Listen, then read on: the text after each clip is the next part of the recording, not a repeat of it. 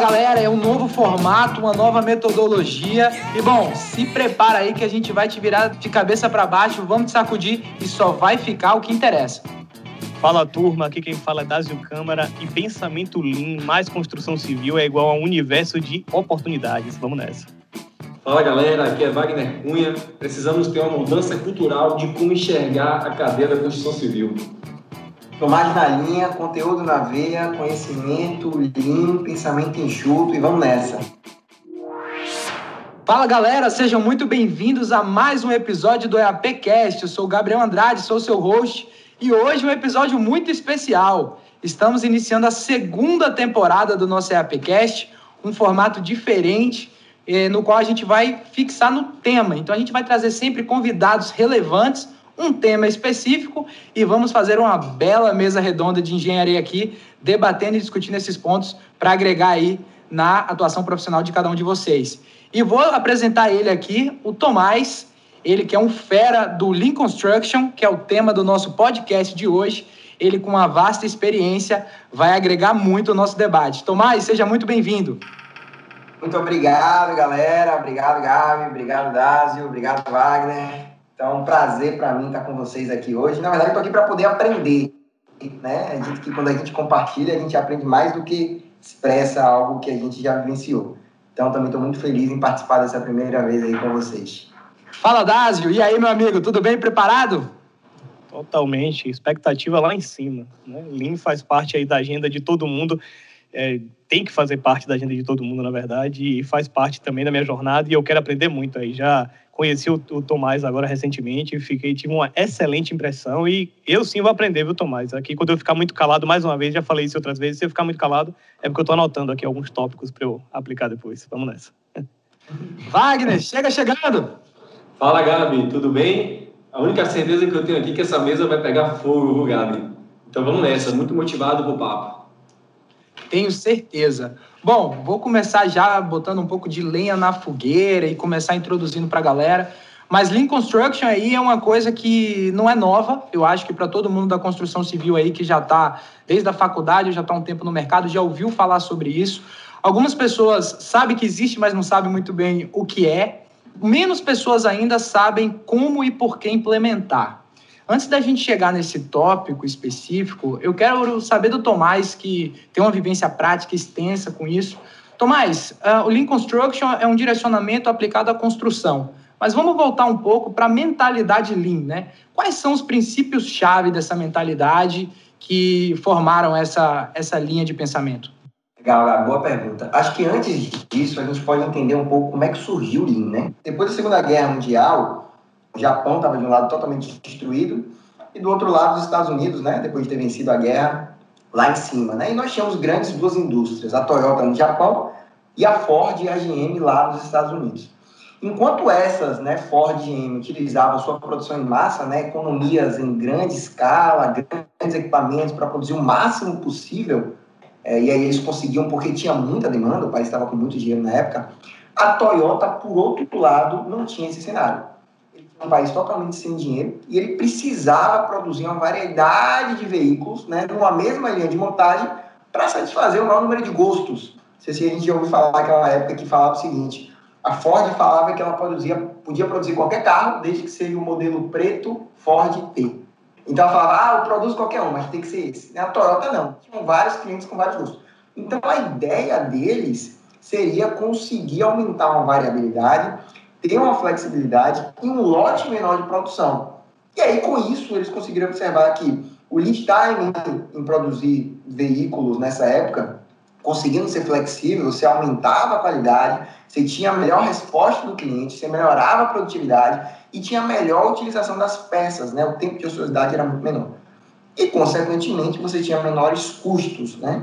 Então, esse é o conceito base. Isso, né, lá atrás, depois da Segunda Guerra Mundial, gerou no MIT, em 90 e alguma coisa, final dos anos 80, 90 e alguma coisa, lá com James Womack, um grande livro chamado A Máquina que Mudou o Mundo.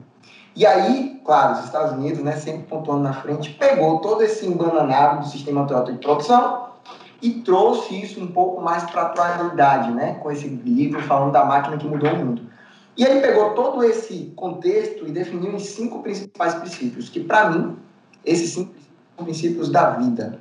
Independente de ser construção, independente de ser relacionamento, independente de ser qualquer coisa, eu gosto muito de seguir eles. Então, o primeiro passo é o que é valor para o seu cliente, para quem você quer entregar algo, mesmo que seu cliente seja sua namorada ou seja seu chefe. Né? Então, entenda o que é valor para ele. Uma vez que você entende o que é valor, vai para o segundo princípio, que é quais são os passos que levam a esse valor, né? quais são as etapas para levar esse valor. O terceiro ponto é, esse valor tem que ser fluido. Eu não posso ter interrupções no processo. Então, é o princípio de flow, fluir. O quatro, isso tem que ser puxado por ele. Ou seja, a questão de induzir a urgência, é a questão de induzir a necessidade e não de empurrar estoque. E o quinto é a excelência, que é buscar sempre pelo zero defeito. Então, esses são os cinco princípios aí da mentalidade enxuta do Lean, né? De uma forma resumida. Bacana, show de bola, muito legal. E aí a gente vê que são conceitos relevantes, mas na sua essência simples. E eu queria ver o que a turma acha sobre isso. É, o Tomás traz uma palavra bem legal, Gabi, que é a palavra fluido, né? Eu acho que a fluidez é qualquer é, é muito importante para um processo construtivo dentro de uma obra, né? Uma obra fluida é uma obra que tem uma logística pré-determinada, é uma obra que tem os caminhos muito bem desenhados. Então, a filosofia Lean, ela traz isso no, no, dentro da, da, sua essência, né, onde você elimina o que não acrescenta, né? Você realmente busca a, a, performance de todo o processo, você entende. E veja, dentro de um canteiro de obras, a gente existe diversos processos executivos acontecendo ao mesmo tempo. Então, é necessário que haja uma sinergia desses processos executivos. Né? O executivo não pode, de fato, a gente sabe que na obra e dados entende muito bem, tem atividades que são é, que antecipam outras, que liberam outras atividades, então essas atividades precisam estar conectadas, ela precisa ser fluida. Então isso precisa ser muito pensado, precisa ser entendido de, pelo gestor do canteiro. O gestor precisa entender a fluidez do, do, do seu negócio. Porque a partir do momento que ele entende essa fluidez, ele determina quais são os caminhos que o seu processo, obra vai acontecer. E a gente, pô, a gente fala de processo obra, a gente fala com diversos tipos de materiais, a gente conecta materiais, a gente conecta pessoas, a gente tem diversos processos executivos, a gente tem, interface entre processos executivos. Então, a fluidez, de fato, precisa existir para ter a produtividade. Se você não tem um ambiente fluido, se você não tem uma logística pré-determinada no seu canteiro de obras, você vai ter um canteiro improdutivo. E é isso que é o, que é o, é o, é o grande, eu vejo assim, o grande princípio da filosofia que, que, que vem por trás e que de fato, se você implementar, você está trazendo a performance lá na ponta. Show de bola, show de bola. E uma coisa que eu acho muito bacana, né, do, da pergunta e do que Tomás trouxe é a palavra princípios. Né? Assim, princípios eles suportam, eles direcionam o comportamento. Né? Eles não são, quando eu, não é quando eu pergunto qual é o modelo Lean, quais são as cinco etapas Lean, não, não, não. São princípios que direcionam o comportamento. E aí eu vou trazer um pouco isso para a prática, né? Da prática que eu falo de um assunto específico, né? Que é, é a elaboração de um planejamento e monitoramento e controle de uma obra. Então, quando você traz, por exemplo, esses princípios para o seu planejamento, é, você começa lá a planejar, montar seu cronograma físico e definir etapas do seu empreendimento. Então, você, é, quando você tem esse princípio de continuidade, que é um princípio excelente, né? Porque é, a gente vai falar um pouco mais disso, mas a continuidade, ela debate, é, é justamente coloca na mesa o fato de você se esquivar do que seriam as, atividades que não agregam valor. Né? Então, o Tomás trouxe essa lógica de saber o que, o, cliente, o que agrega valor para o cliente, e aí eu defino isso, identifico as que não agregam, e eu quero limar essas atividades. As que não agregam, eu prefiro que não tenha, ter um fluxo contínuo de atividades que agregam valor. Né? Então, vamos lá, quando a gente vai na prática, olhe como isso vai fazer a diferença na montagem de um orçamento, de um planejamento físico de uma obra. Eu vou começar a fazer esse pavimento aqui de alvenaria, então eu vou atacar a primeira etapa do pavimento, e aí tem determinado tipo de bloco que tem uma espessura diferente e que ele vai chegar um pouco depois. Aí a gente para aqui e já começa para adiantar o lado para não parar. A gente solta o reboco e aí depois eu continuo, quando chegar o resto do material, eu continuo. Então vou assentar porcelanato determinado tipo de porcelanato não chegou. Então eu solto logo, toco logo o terror com aquele porcelanato que eu tenho e depois eu volto numa segunda etapa mais na frente para fazer a segunda parte. Se você for voltar outra vez no pavimento, você vai resgatar muitas atividades que não agregam valor, que são atividades de movimentação, atividades de abastecimento do pavimento, atividades de comunicação naquele sentido, que não estão agregando valor diretamente e não estão no orçamento da obra porque não fazem parte da composição unitária. Então, assim, é, eu acho, eu só queria reforçar isso, né? Ou seja, olha que diferença faz um princípio, porque logicamente você pode pensar, não, Davi, é super lógico eu tocar o barco com o que eu tenho, eu não posso ficar parado, negativo. Né? Quando você traz como um princípio, você faz uma avaliação mais robusta e quando você bota na ponta do lápis e faz, Wagner fala muito aqui, né? Você traz a numerologia, você começa a ver que a conta fecha muito mais quando você preserva esses princípios na hora de você planejar suas ações do projeto. É, eu acho isso excelente e eu gostei, eu procurei fazer essa diferenciação aqui dos princípios, que é muito diferente de você abrir seu, seu roteiro, né? Princípios orientam aí comportamento. Vamos nessa excelente perspectiva. Eu achei muito legal isso aqui. Tô gostando desse formato, hein? Tô gostando desse ping-pong, o negócio tá ficando bom. E aí eu vou, eu vou antecipar um pouco e trazer um pouco para nossa para nossa linguagem, né? Para o nosso bom e claro português de obra, de engenharia. Quando a gente fala lean, a gente está numa tradução mais técnica, a gente está falando enxuto. Então, eu acho que os conceitos que o Tomás trouxe aqui muito bem trazem exatamente isso, né? É o pensamento enxuto, é como você é, diminui aquilo que não agrega valor e foca somente naquilo que vai é, é, ter valor para o seu cliente. E valor, estou falando valor em todas as perspectivas, né? Às vezes tem um valor financeiro, tem um valor de tempo associado, tem um valor de fato de percepção de valor, de expectativa. Então, a, a, grande questão, o princípio, como o Dazi falou, no norteador de pensamento voltado a esse pensamento enxuto. E isso, né, na história, vou dar um salto aí, foi é, avaliado por diversas indústrias e não poderia ser diferente na construção civil. E o Lauri Cosquela, né, o grande pesquisador aí, pegou e aplicou isso na construção civil, trouxe essa questão para a indústria e formulou os 11 princípios do Lean Construction, né? Trouxe esse, esses, cinco, esses cinco princípios base ali do sistema Toyota de produção, aplicou a construção civil nascendo com os 11 princípios. Mas a galera quer saber como é que bota isso aqui na obra. E aí, já entendendo que a gente já está falando da indústria da construção civil, eu quero saber um pouco de você, Dásio, assim, trazendo a sua visão prática e principalmente uma visão de planejamento associada aí. É, você pegaria algum desses princípios, né, ou, ou um ou dois, ou até a mentalidade em si, e o que, que você elenca como, de fato, entregador de resultado, assim, no dia a dia de um canteiro de obra, assim, se, você, se a gente fosse trazer para um, um pareto, né, 20% do, do esforço para 80% do resultado, o que, que você traz a maior riqueza dessa implementação no dia a dia de obra? Vamos nessa. Primeiro eu vou dar uma de gaiato aqui, porque o Tomás vai dar uma aula aqui agora quando ele vier puxar a agenda, mas vamos lá vou colocar um ponto de vista em relação aos princípios, né? Os princípios, como o Tomás colocou aqui agora, eles são sequenciados, né? Então você começa é, é, definindo a sua sequência lá de agregação de valor, define de fato o que é valor, o que não está agregando, né? Você define o fluxo contínuo, o cliente vai fazer aquilo puxado, né? Então ele vai puxar aquilo, né? E na sequência você tem a melhoria contínua, né? O tempo todo. Você percebe que uma etapa alimenta a outra, né? Então eu priorizar uma etapa aqui como 80-20 que ela agrega mais seria até ilógico da minha parte, mas eu não vou deixar de responder né? Porque qual é a lógica que eu quero gosto de empregar nisso?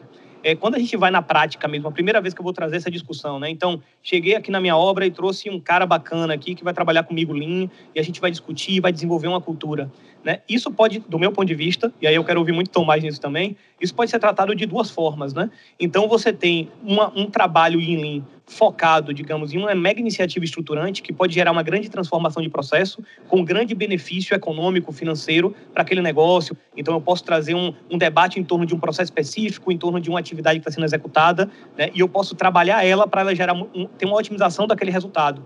E aí eu gero uma grande transformação. Então, eu posso olhar para esses princípios para nortear um projeto desse tipo. Só que eu também posso olhar para esses princípios para nortear melhoria contínua né, que é o dia a dia, que é a prática nessa, nessa linha. Então, eu prefiro separar esses dois blocos, tá? Transformação e melhoria contínua em relação a processos. E aí, separando essas duas coisas, a minha resposta, né, para não ficar em cima do muro é: eu dou mais valor hoje, muito mais, principalmente dentro das experiências corridas, à melhoria contínua. Por quê? Transformação você contrata. Né? Transformação, você com recurso, você tendo caixa, você traz para dentro do seu empreendimento, da sua obra, e você transforma um, um, um, processo. Você pega seu orçamento lá e você transforma, digamos assim, a tecnologia construtiva específica de fechamento da obra, de pintura, de fachada. Você faz um trabalho forte naquilo, com um projeto específico, você entrega resultado e vai embora. Agora, melhoria contínua tem um potencial de geração de valor muito, na minha opinião, muito mais elevado né? E contínuo, obviamente, né? Como a própria palavra diz, e eu dou muito mais valor a isso. Então, se eu fosse colocar um 80-20, eu colocaria 90-10 para melhoria contínua aqui, entendeu? Mas passo a bola aqui para os especialistas agora aí para para Tomás puxar minha orelha e falar, Dásio, para de viagem, que é para outro lado. Temos um 90-10 aí, quem dá mais? É, eu, eu, vejo, eu, vejo, eu, vejo, eu vejo uma característica muito marcante, assim, que é a otimização dos processos. Né? Você, você discutir fluxo da sua obra, você conectar seu serviço, é o ponto-chave da produtividade. Não existe um outro caminho. Você, você tem uma, uma, porrada de sequência executiva acontecendo no seu canteiro. Você tem uma porrada de pessoas trabalhando. Você tem uma, uma, uma quantidade enorme de materiais. Né? Tem materiais de concreto a rejunte. Né? Imaginar aqui uma obra imobiliária. Né? Então, você conseguir conectar isso, você precisa definir quais são os processos que existem no seu dia a dia. O líder gestor precisa definir esse processo. Então, a partir do momento que você define esse processo, você estabelece sua logística interna e você tem um plano de ataque muito bem definido. E você precisa passar isso para a sua equipe, né? Porque pô, o líder gestor, ele, ele é o cara que lidera o processo. Ele é o cara que lidera o processo. Mas a depender do tamanho da intervenção, do tamanho da obra, ele vai ter uma média liderança que vai fazer com que a obra aconteça por ele. Então a gente, olha, a gente está discutindo aqui, a gente está discutindo aqui princípios, beleza, mas quem executa esses princípios lá na ponta de fato? É a nossa média liderança, é a nossa mão de obra direta. Então, essa, essa passagem tem que ser de forma muito clara, e eu vejo, eu vejo um caminho bem legal aí, Gabriel, Tásio, é, treinamento, cara. A gente precisa treinar a nossa equipe constantemente, porque a partir do momento que a gente treina constantemente, a gente coloca o padrão que a gente espera da equipe dentro da nossa obra e estabelece as regras do jogo. Né? Estabelece as regras do jogo. É quando você padroniza isso, você estabelece as regras do jogo da sua equipe e você, por exemplo, traz uma implementação de prêmio de produtividade que você tangibiliza para o cara ser executado da forma que você determinou e executar conforme foi estabelecido, ele tem um bônus, a cadeia fica completa e você vai ter o resultado lá na ponta. Então, eu vejo, eu vejo que a otimização dos processos, se fazer mais com menos, é o caminho para você conseguir a produtividade do seu canteiro. Excelente, galera. Muito bom. Acho que tudo que vocês falaram aí faz, faz todo sentido. Eu, eu literalmente, quando você fez essa pergunta, eu estava pensando nos cinco princípios. E, para mim, é, assim, né, tudo envolve, para mim, esses três aspectos, né, que são as pessoas, a tecnologia e os processos. Né? A cultura está muito aí nesse centro dos três, né, que a cultura tem a ver com treinamento e a, e a mudança desse mindset. Mas, é, como você falou, Gabi, lean significa enxuto, né? E aí, se você fosse perguntar qual desses cinco, eu focaria no segundo, que é realmente definir o fluxo de valor. E é o que a gente mais precisa hoje nos canteiros de obra. Por que a gente mais precisa? Né? Se você parar para pensar, quando você está fazendo, por mais que você já saiba o que você tem que fazer para fazer uma armação de um bloco, e você coloca a equipe né, direto lá no canteiro, né, para pegar o bloco em tal lugar, definir o processo como o Wagner falou, quais são as etapas, desde a engenharia chegando até lá. Quando você tem um problema, qual é a primeira coisa que um gestor né, convencional, eu digo convencional porque eu ainda às vezes faço isso, é, peraí, bicho, ou o cara tá lento demais, a gente está precisando botar mais gente. Então, vamos colocar mais gente lá para o negócio ir mais rápido. É a primeira coisa que vem na cabeça. Né? E é aí que está o principal problema. Verdade. Se você não entender a sua pizza do link, é, é o que mais funciona para mim, é que você toda, todo trabalho que você faz, você pode dividir em três categorias, né? Aquilo que agrega valor, desperdício oculto e desperdício evidente. Desperdício oculto é aquilo que você precisa fazer, mas o cliente não paga por isso. Desperdício oculto é o cara tá lá no telefone, enquanto o concreto está chegando e ele vai e sai correndo. Né?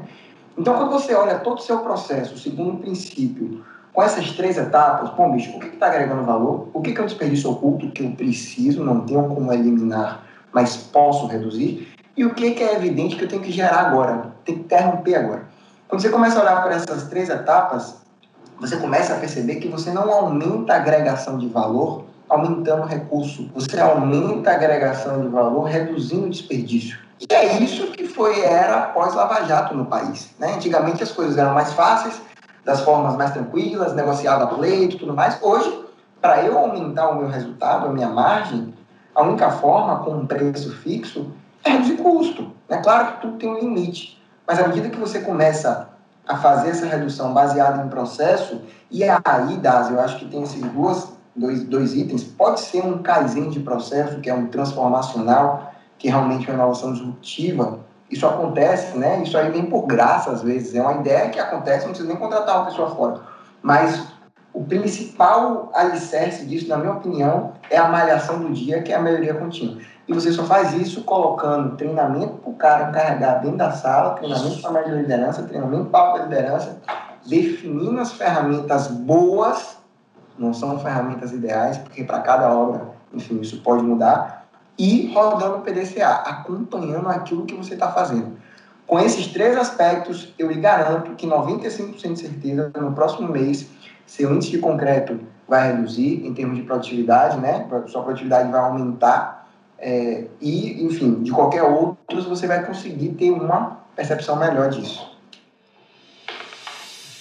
Sensacional, galera. Temos uma bela de uma mistura aqui e vou deixar um pouco também da minha visão. E assim, concordo em gênero, número e grau com todos os pontos que foram colocados aqui. No final do dia não tem resposta certa. Essa é a grande vantagem desse novo formato que a gente traz aqui. Decida você aí que está nos ouvindo com o que você vai implementar no seu canteiro, mas se fosse para eu trazer o princípio que eu traria como Pareto, que é responsável pelo resultado, para mim é o primeiro, identificar valor. Porque eu acho que no final do dia a transformação passa pelas pessoas e para você botar é, o cara dentro da sala e treinar ele, para você mapear e o cara ver sentido em mapear a cadeia de valor e ele começar a trazer isso para o seu dia a dia. Porque no treinamento ali é legal, no treinamento ali é lúdico, no treinamento na hora que você desenha no papel fica bem bacana. Mas para aquilo se perpetuar ao longo de um ciclo de vida de projeto aí, quando a gente fala de uma obra do imobiliário, de infraestrutura, e isso virar um procedimento, é, eu acho que o desafio e o X da questão está em você conseguir passar os benefícios desse pensamento enxuto. Eu acho que é quando você agrega e transforma isso. Então, acho que identificar valor não é identificar valor é, na ação ou no processo, é identificar valor em por que implementar, né? Eu acho que é, essa é a grande questão. Eu acho que faz parte do gestor aí é entender por que, que eu preciso aplicar o Lean Construction. É para mim, né? O que, que isso vai de fato me trazer de benefício? E eu acho que ele crê, ele crê nisso de uma forma quase que que assim pragmática mesmo e, e, e, viver essa filosofia que de novo né a gente até uh, em outros momentos o Tomás até nos corrigiu. Não Lean, Lean não se implementa Lean é uma mentalidade né? Lean é um, é, é um, são conceitos e princípios que você de fato é, traz dentro da, de todas as suas ações. E eu acho que é aí que está eu acho que o, o, o, identificar valor é identificar valor no próprio, é, na própria metodologia, nos processos associados. E aí eu acho que se você conseguir isso, se você conseguir fazer com que a sua equipe também identifique esse valor de implementar isso, o ganho sistêmico, eu acho que o, o processo vai acontecer e vai rodar na sua obra. E aí eu trago eu trago para o Wagner aqui, que eu sei que ele gosta disso, é de fato engenheiro de guerra aí, ponta de linha e gestor de fato de produção. E aí eu falo, Wagner, assim, implementação desses conceitos. Por que implementar e como fazer né, esses conceitos chegar, eu acho, numa, numa média liderança, numa mão de obra direta, que não tem uma técnica associada para ver essa, é, essa transformação? Assim, você vai ter que trazer. Qual, qual, qual, o que, que você acha que é o X dessa implementação aí? É, o líder gestor ele tem que ter a característica predominante de criar rotinas operacionais no seu dia, que ele faça a conexão de tudo que ele entende como valoroso para o seu projeto com a ponta.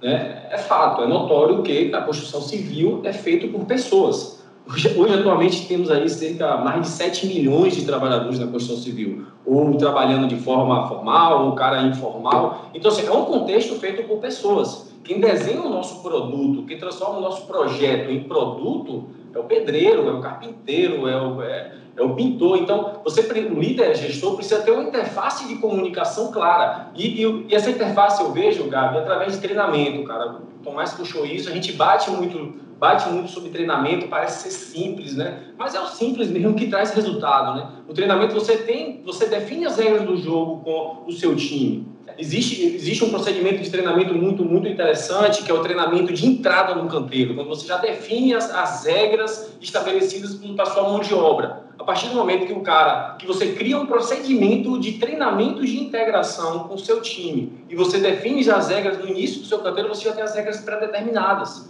E a partir do momento que você tem as regras pré-determinadas, você pode cobrar a sua equipe de acordo como as regras foram estabelecidas. E veja, o líder gestor estabelece as regras do canteiro. Eu bato muito nisso, porque muitas vezes eu chegava em alguns canteiros de obra, Naso, e queria implementar algum tipo de treinamento, algum estudo de logística, as pessoas achavam que, pô, Wagner tá, tá viajando, treinando. Eu, eu, implementei uma política de produtividade numa obra aqui da, em Recife, no Varanda do Parque, com minha média liderança. Eu botei minha média liderança na sala e expliquei para elas o que é orçamento.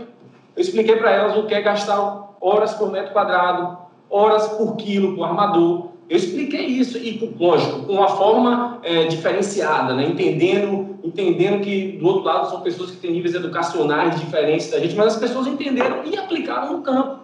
Então, se você é o líder gestor do canteiro, implemente as suas regras. E as regras precisam ser seguidas.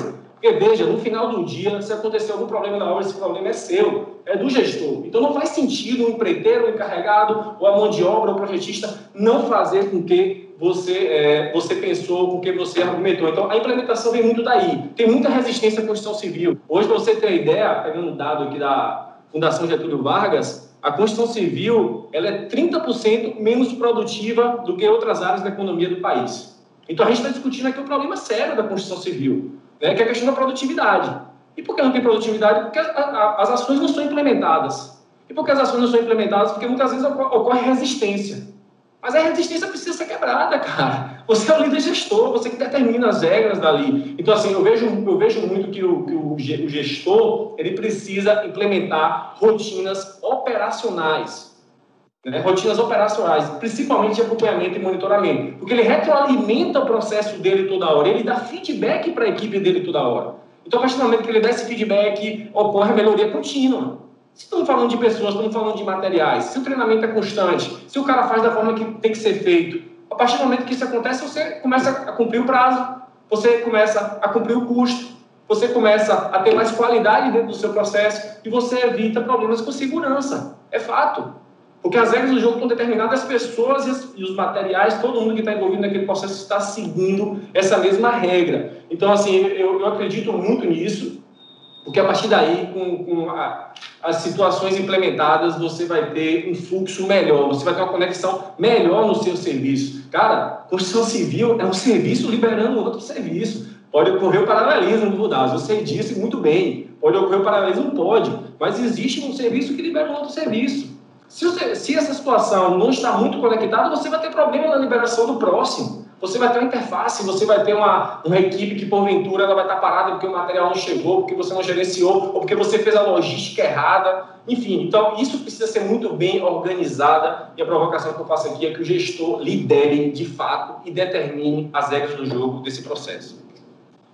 Muito bom, 100%, Wagner. Eu acho que, assim, respondendo essa pergunta de forma bem direta, Gabriel, por que você tem que implementar? Porque você quer aumentar seu caixa, né? Então, eu acho que de fato, é, e você vai fazer isso se você identificar se algo funcionou para você, se você fez um test drive, né? Ou então, eu, eu, eu, eu por que, que eu implemento um negócio? Por que, que eu compro alguma coisa? Porque aquilo está gerando uma procedência, eu, eu confio naquilo, e por eu confiar naquilo, seja porque alguém gerou resultado em outra empresa, seja porque eu testei aqui, eu vou fazer para mim também. Então, assim, eu, é, é, isso pode ser doloroso, mas é, eu gostaria muito que todo mundo implantasse isso, mas também não sofro, porque acho que a tomada de consciência individual, cada um tem que saber o que é que funciona ou não, né? Eu acho que a gente já tem informação suficiente para entender como as coisas funcionam. Se a gente quiser fazer as coisas do método tradicional ainda,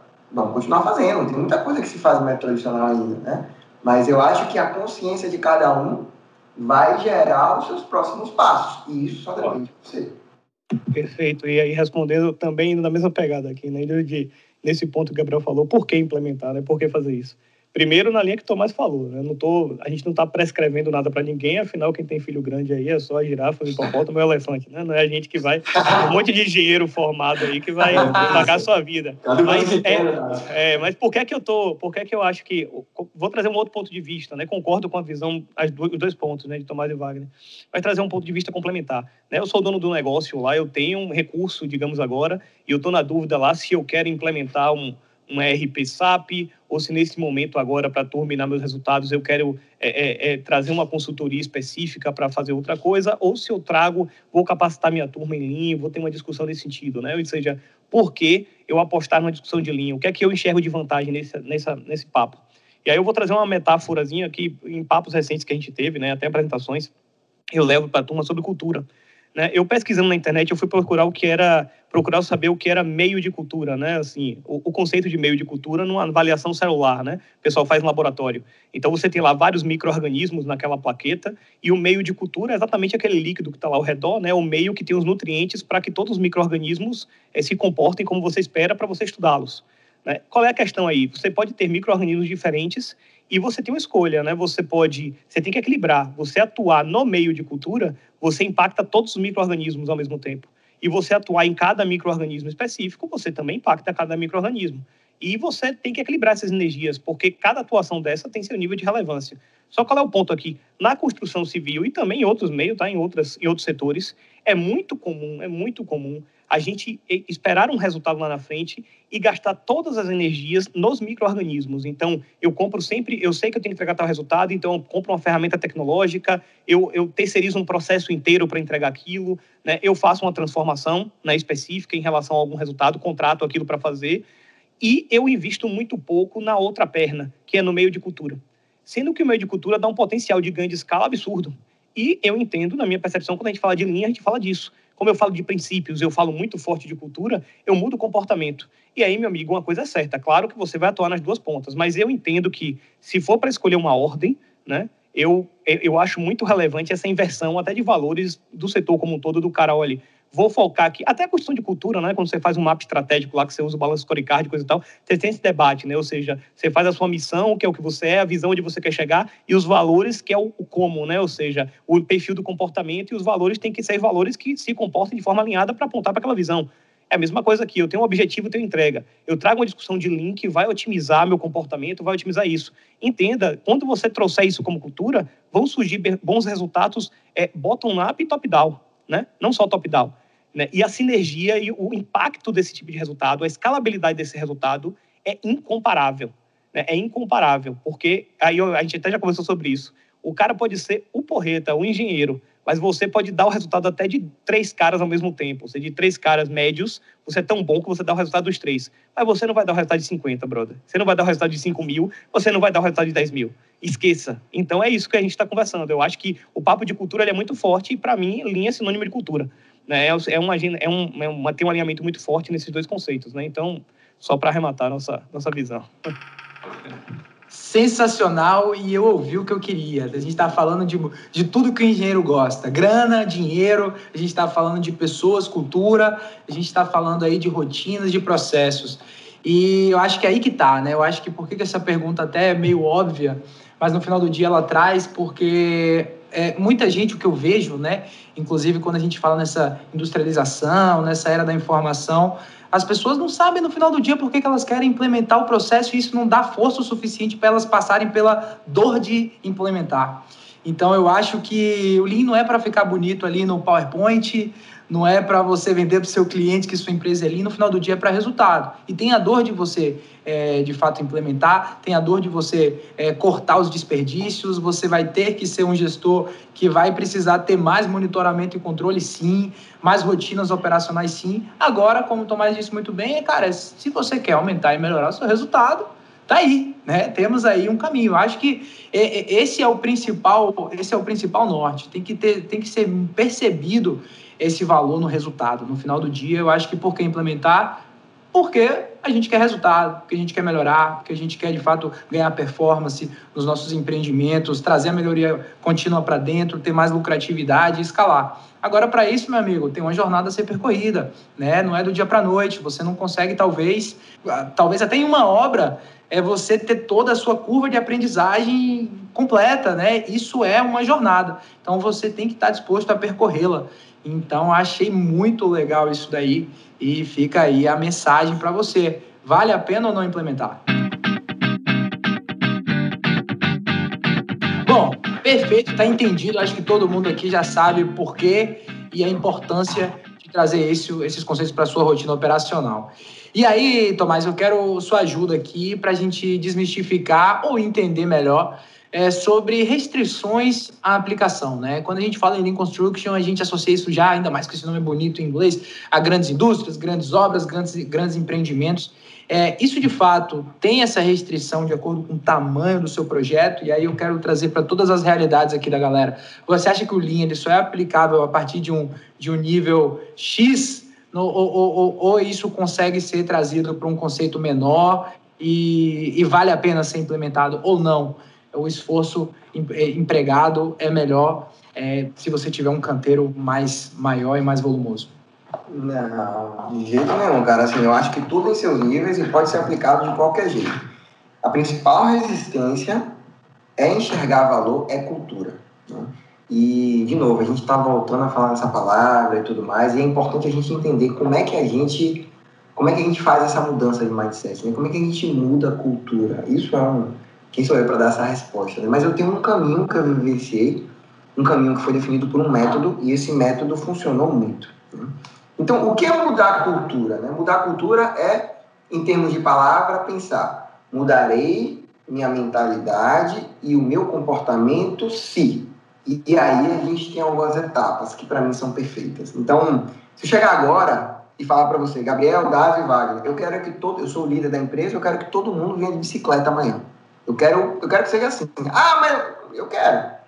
Como é que eu vou fazer com que Gabriel, Dásio e Wagner venham de bicicleta para a empresa a partir de amanhã. Então a gente tem umas etapas. Primeiro passo é tem que fazer sentido para Gabriel, Dásio e Wagner. Eu não estou mandando eles fumarem cigarro. Eu estou pedindo que eles venham de bicicleta. Então, no primeiro momento, ele vai pensar: caramba, entendo o que, é que essa galera, o que, é que meu líder espera de mim, e isso faz sentido. Então, vir de bicicleta é algo que soou ok para mim. Então, esse é o primeiro passo. Segundo passo é a gente ter estrutura, mecanismo de reforço. É eu chegar para você e falar, bicho, você não tem bicicleta? Toma um dinheiro aqui para você comprar bicicleta, ou então vou lhe dar um pouco de trabalho a mais para que você ganhe dinheiro, você compre sua bicicleta para que você possa vir de bicicleta. Então, o segundo ponto seria, eu vejo que as estruturas e os processos, sistemas, as mudanças que esperam que eu faça. Eu vejo que essas estruturas estão alinhadas com isso, sustentam isso. Né? Terceiro ponto, não adianta fazer sentido para você você ter bicicleta se você não sabe andar de bicicleta. Então eu tenho que treinar você. Eu tenho que desenvolver talento e capacidade. Eu tenho que entender que é o seguinte: eu possuo a capacidade e a oportunidade para me comportar de modo novo. Ou seja, eu estou habilitado, vou apanhar um pouco, mas eu fui treinado por isso. E o quarto ponto, que é o mais importante, que é o role model. Não adianta eu pedir para vocês virem de bicicleta se eu, Tomás, não começar a vir de bicicleta. Pô, eu tô pedindo pro cara vir, tô mandando o cara fazer isso, eu quero que ele mude, que é isso, é fácil que eu faço, faço que eu mando, não faço que eu faço. Meu pai fazia isso quando eu tinha 3 anos de idade, mas hoje ninguém funciona assim, galera, nem filho. Então, o cara vai pensar, pô, vejo meus líderes, colegas e funcionários se comportando de forma diferente. Eu querer me comportar também diferente. Então, como se você implementasse em alguns pontos da empresa, do canteiro, por mais que o seu canteiro tenha três pessoas, você, como se você colocasse um, um, um, um veneno positivo. Ó, vou colocar, esse cara está comigo, ele vai começar a fazer dessa forma que está alinhado. Ele vai começar a fazer dessa forma e isso vai começar a contagiar todo o resto. Então, esse, isso que eu disse para vocês aqui agora custou uma fortuna para aprender. Mas esses quatro passos faz com que você mude desde uma empresa de duas pessoas, três pessoas, até uma empresa de 5 mil, 6 mil funcionários. Ou seja, fazer sentido, entrar na sua cabeça e falar, opa, faz sentido para mim. Segundo, ter estrutura para isso. Terceiro, eu ser treinado para isso. E quarto, o meu líder dar o exemplo, ele não falar de boca. Então, com esses quatro aspectos, eu entendo que eu vou mudar minha mentalidade, eu vou mudar meu comportamento, porque não tem como não mudar mais. E aí, cara, é a chave do ouro. Acabou, você começa a ver processos na empresa rodando, multinacionais, a empresa de cinco pessoas, mudando a forma de fazer as coisas. Sensacional. E Dásio, deixa eu te perguntar uma coisa.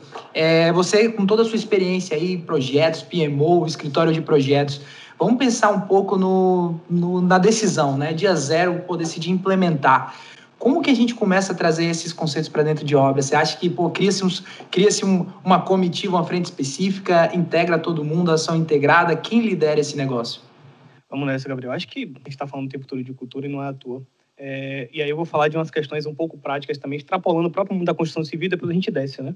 É, todas as, as, grandes, as grandes consultorias, né, todas as grandes escolas, áreas de conhecimento de gestão, né, de gerenciamento de projetos, do PMI, têm olhado com muito mais carinho e a cada rodada de atualização dos conhecimentos técnicos, é, o foco na cultura tem sido prioridade, né, e tem remodelado conceitos, né, e metodologias de trabalho. Então, assim, a gente não está falando aqui algo que é bonito, né? A turma vai para onde tem grana, né? Onde tem resultado, onde tem dinheiro, né? Além do propósito, coisa e tal, mas a turma vai para isso. Então, não é à toa. É, isso propicia um resultado sistêmico, né? Então, vamos lá. É, todas as grandes, as últimas contratações e ações que eu tenho presenciado de transformação, elas têm iniciado por ações, como Wagner trouxe lá atrás, de capacitação e de entendimento de cultura. Então, como os diversos grandes projetos de transformação têm atuado dessa forma, Gabriel, é, os primeiros passos costumam ser nessa linha. E aí eu vou jogar uma bomba aqui na mesa, que é uma opinião muito desafiadora no cenário atual, que é a gente costuma deixar esse carro-chefe né, na cabeça de um único setor na obra. Então, se minha transformação e minha iniciativa tem a ver com planejamento, eu chamo a turma do planejamento e do orçamento. Se minha iniciativa tem a ver com determinada coisa, eu chamo determinada turma. Mais do que nunca, né, por conta da otimização, a gente tem que entender que é, processos de negócio, eles, eles são transversais a setores dentro de organização, a setores dentro de uma obra. Então, para você garantir um resultado sistêmico, você tem que tentar trazer uma mentalidade de implementar aquilo na sua empresa, no seu negócio. E aí a agenda de cultura, de capacitação e de pessoas, ela inicia na partida. Então, claro, eu também não vou ser maluco. Se eu quero implementar um SAP na empresa, claro que eu vou ter ali uma galera de TI capitaneando junto comigo, coisa e tal. Mas eu tenho que ter uma agenda cultural paralela na partida. Isso não pode vir depois. Isso tem que vir na partida. Então, falando de forma prática, pronto, qual é a mudança que você quer implementar? Traga em conjunto na partida inicial. Se é uma discussão de tecnologia muito forte de TI, obviamente você tem um braço de TI lá com você na sua construtora, uma equipe de TI lá fechada, você vai trazer esses caras para discutir, vai trazer o processo de negócio impactado, né, de orçamento, e vai fazer um power trio com a sua área de pessoas, porque você tem que traduzir aquilo na partida em ações que motivem e orientem as pessoas para aquele resultado e para aquela transformação. Se você deixar para fazer isso depois, você vai jogar o seu dinheiro fora. E eu já vi muito, muito dinheiro sendo jogado fora, falando de construção civil e fora da construção civil. Né? Então, se eu for falar de passo a passo, minha sugestão muito prática, muito prática, faça esse power trio. Né? Quando eu falo de tecnologia, por exemplo, mas coloque o processo de negócio que vai ser impactado, puxando, mas coloque uma parceria junto ali com sua área de pessoas. Claro que nem todo mundo é grande, né? Temos aí pequenos. Então, se é você, meu caro, que faz tudo, né? Quem está ouvindo aqui a gente é o engenheiro que faz tudo, né? Parto de baleia, atracação de navio, é o cara que ele é o RH e ele é isso. Massa, pegue suas dois hemisférios aí do cérebro, o que trata de RH e o que trata disso, e bote para pensar de uma, na, na mesma sentada, né? Nessa discussão. Mas é por aí. Deixa a bola com a turma aí para avaliar. É, eu vejo que o processo de gestão ele tem que ser norteado por uma cultura de resultado. Eu acredito muito no ambiente meritocrático, a política do ganha-ganha. Por isso que eu sou um extremo defensor e repito isso diversas vezes, que é a questão do prêmio de produtividade. Beleza, a gente tem todos os processos, tem todo o treinamento, a gente forma a nossa cadeia, mas a gente amarra isso como? Através da implementação de prêmio de produtividade. Se o cara entrega resultado é, baseado em critérios previamente definidos, ele é bonificado por aquilo. Então fica uma relação meritocrática interessante para a cadeia da construção civil. Porque a partir do momento que você segue as diretrizes do seu líder gestor, segue o que foi determinado por, seu, pela liderança da sua obra, e você tem resultado com aquilo, você consegue concluir a sua atividade, você é bonificado com aquilo, você está trazendo, Gabi, o método de gestão para a ponta a média liderança, o encarregado, o mestre de obra, o pedreiro ficar pensando, caramba, eu preciso concluir essa atividade aqui nesse prazo que foi determinado por meu líder, dentro da qualidade, dentro do custo, eu vou ser bonificado através daquilo. Então você começa a integrar todo o processo e o que vale é a cultura de resultado. Então fica um ambiente muito meritocrático, correto e justo. E justo. Então eu, eu, eu acredito muito nisso, porque a partir do momento que você consegue implementar essa cultura de resultado, é fato que sua obra ela vai ter um desempenho muito melhor, porque as pessoas vão estar mais envolvidas no processo, é você interliga isso com o seu planejamento, com o seu cronograma físico, Galo. Você tem um cronograma físico, que tem um planejamento, que você conecta através de suas metas com sua equipe, está tudo conectado, cara. Me diga uma coisa que não está conectado quando você implementa uma cultura de resultado dentro do seu canteiro. Está conectado. Então, quem, quem não consegue se conectar vai estar fora. E vai ser, vai ser muito fácil de identificar essa pessoa que está fora, que ela não esteja conectada, porque o ambiente está conectado. Então, acredito como um, um norte mesmo, cultura de resultado. Meritocracia, política do ganha-ganha. Você ganha, eu ganho também. Muito bom. E aí já trago o seguinte, né? Quando, quando eu trago essa pergunta aqui e essa provocação, é exatamente direcionando para, bom, você pode não conseguir mudar a realidade da sua obra do dia para a noite, né? Depois que ouviu esse podcast e com certeza está desafiado aí a melhorar os seus processos mas você pode começar por processos mais relevantes dentro da sua obra. Você pode começar por um ponto específico. Você pode começar por uma área que vai impactar mais diretamente o seu custo, onde vai te trazer mais retorno na sua curva ABC. Então você pode sim começar a implementar essa cultura a partir de um ponto de partida, né? Um dia zero. Então aí fica o, o desafio e a provocação de você pensar hoje na minha obra, no meu canteiro, onde eu posso fazer e começar a implementar por pessoas, né, por processos e passam por diversos ganhos, né? Se você mapear o fluxo de valor, como a gente falou, eu já vi em obra que aplica a mentalidade, né, e os princípios do Lean Construction de você é trazer a questão da industrialização na prática, como você pô, cortar o bloco ali e já levar ele cortado para você colocar a caixinha, você não quebra no lugar, isso já elimina sujeira, desperdício, enfim. Se você parar tem um ponto de partida. E você pode, e com certeza tem algo que está mais fácil, né, mais inclinado, que você consegue já trazer essa industrialização, essa performance. E aí, Tomás, você que é um agente transformador através de diversos projetos aplicando o Lean Construction, está mais que claro e dito que no final a conta fecha. Traz um pouco para a gente ali de resultado tangível de uma aplicação do Lean Construction, onde você viu isso acontecer na prática e que você falou, cara, a partir de hoje eu vi que isso eu trago na minha mochila. É, aqui mesmo, exemplo, o metrô de Salvador, a obra, basicamente os, os investidores apoiaram a ideia, investiram um dinheiro nisso, porque é caro, é um conhecimento que não é barato, principalmente se você abarca uma consultoria. É, claro que cada um empreendimento com seus níveis, né? Mas você tem que colocar muita frente de serviço, um especialista e tal. E aí lá a gente fez um funil de captura, né? Desde o nível 1 ao nível 5, onde a gente tinha potenciais de ideias, ideias com plano de ação, ideias com plano de ação acompanhadas, ideias com plano de ação acompanhadas e resultado garantido na prática, né? Que a gente chamava lá do nível 5. E esse nível 5, ele viu o dinheiro dele sendo menos consumido, né? basicamente isso. Então, à medida, à medida que ele fazia uma conta que é, bom, o valor final é igual o valor previsto anteriormente, mais um custo com a consultoria, menos uma gordura que eu colocava de forma absurda, eu vou pagar muito mais consultorias para fazer isso para mim. Esse valor de consultoria que a galera não costuma enxergar. Ah, vou botar um bocado de gente aqui na minha obra andando para fazer o que a faculdade me ensinou. Então, beleza vai lá sozinho, me conta no resultado dela aí, final, como é que foi. E mesmo que você esteja dentro dos seus parâmetros orçados, sempre tem como reduzir. Sempre tem como reduzir, sempre tem como reduzir. É por isso que hoje eu falo que, claro que em cada caso tem que ser analisado, mas eu me sinto muito confortável em entrar em processos com risco compartilhado, com cliente e a gente apoiando, porque eu sei o resultado, né? Eu vivenciei isso. É, então, cara, assim, sendo bem resumido, sem avançar muito, é possível implantar, é, é possível implantar em qualquer empreendimento de qualquer nível, é, principalmente se você quer aproveitar essa equipe para um próximo passo. É possível, além de você implementar em qualquer empreendimento, qualquer nível, você ter resultados imediatos? É. Eu acho que agora está mais do que na hora da gente é, spin-offar isso, na minha opinião, né? Fazer com que mais pessoas entendam e que, mais uma vez, que a gente não convença, que elas entendam se faz sentido ou não. Se toca o sino. Se não tocar o sino, tudo bem, né? Mas acho que esse aí é o principal passo. Bom, galera, esse novo formato é loucura, loucura, loucura, como diria o nosso amigo Luciano Huck. Tá na sua mão aí agora. Você ouviu? Você sabe e agora, meu amigo, tá na sua mão. E aí, vai fazer diferente no seu canteiro? Se fizer, conta pra gente que é nosso objetivo aqui. Valeu? A gente se vê no próximo episódio.